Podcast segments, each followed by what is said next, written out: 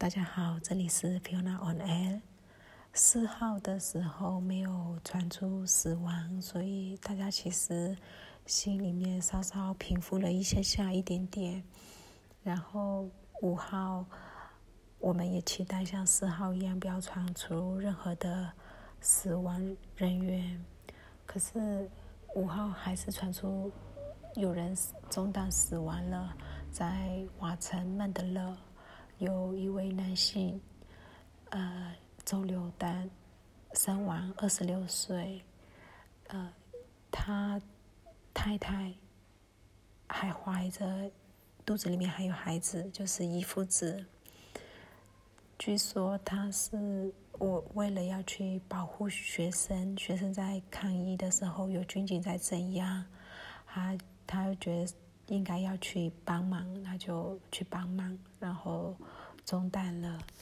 那太太非常的呃伤心，我看到照片真的就是很揪心，就就是那种伤亡都真的每一次出来，那家属都照片都让人非常的难过。然后今天呢，一样有传出在美国省的一个乡下叫班本村，有传出两位村民，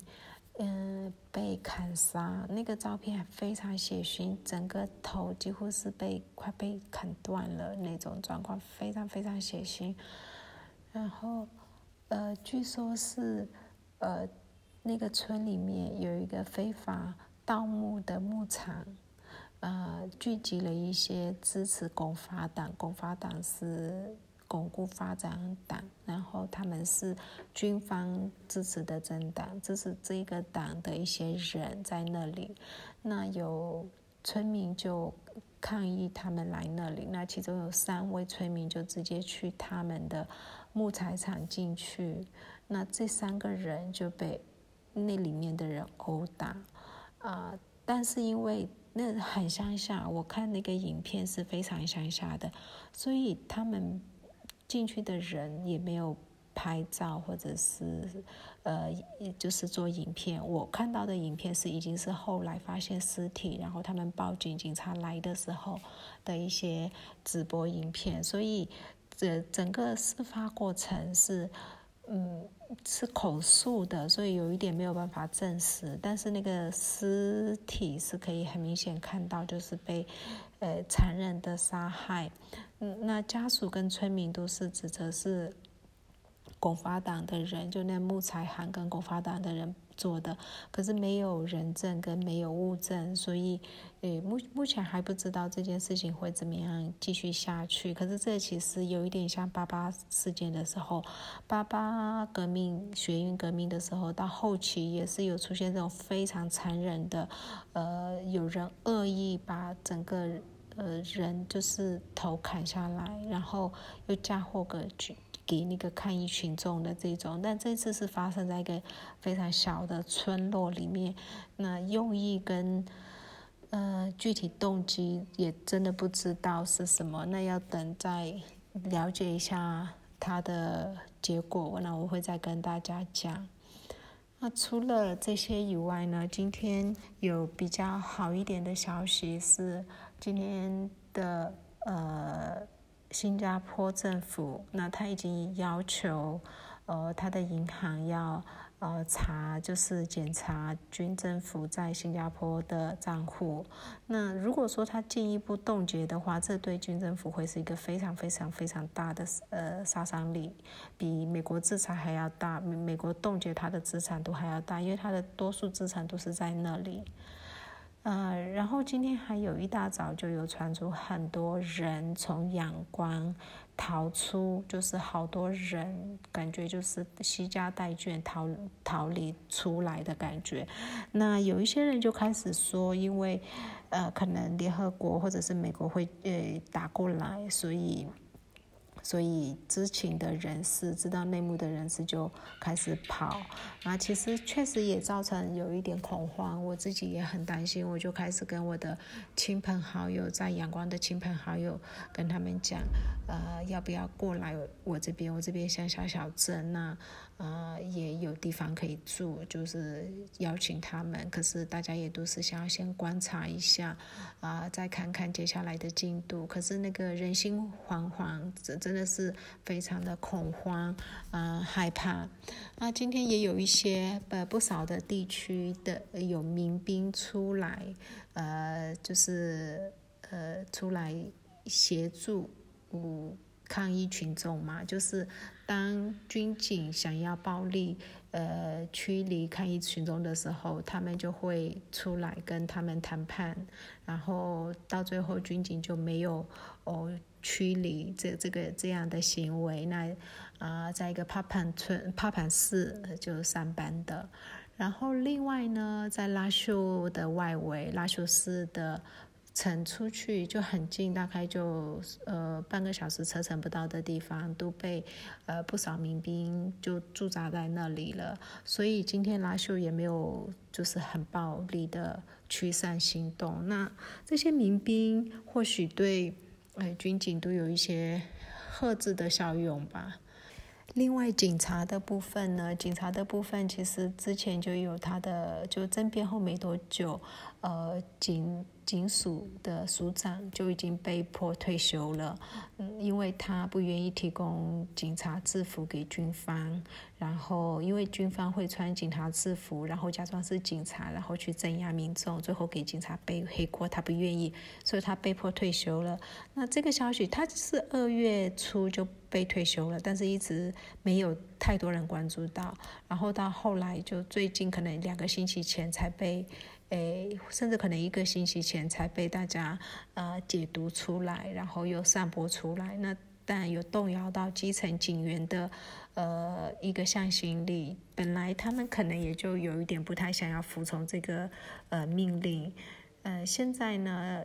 呃，今天早上就是有呃。住在印缅交界的呃那个警察，他就是不带武器，就呃直接跑到逃到印度去，然后寻求政治庇护。那据这几位大概有六位还七位，这几位警察的口述是，如果。真呃，印度会提供他们政治庇护的话，其实后面是有人会跟进的。就是，然后除了这个以外，也有不少的呃警局陆续的传出有警员开始参加公民不服从运动，就是不再继续上班之类的。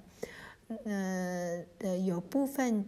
军人也有参加，可是我们嗯，多数的民众都会呼吁军人跟警察，他们要抗议，他们要个别自己抗议，就是不要。混在民众里面，因为在八八血运的时候，这些人来的时候，大家都非常的欢迎跟开心，然后他们就混在民众里面，结果他们嗯把武器交给民众，让民众自相残杀，然后再制造混乱，再说因为人民混乱了，所以需要镇压，所以大家学到教训，这次就一直呼吁军方、警方欢迎他们参与，但是他们要。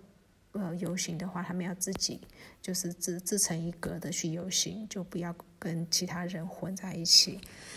其实，在资讯时代，很多事情都可以做，像呃，民众就把。啊，据军方的第二把手，他的女儿是在日本念书，然后呢就把他的歌词整个公布出来，然后在哪一所学校念书，他爸爸的恶行，他们把它印成海报，然后贴在学校，贴在日本，就是很多地方，跟他这个比较是属于说这个女生，这个小女生会接触到的的社交圈，还有的出入的地点，他们。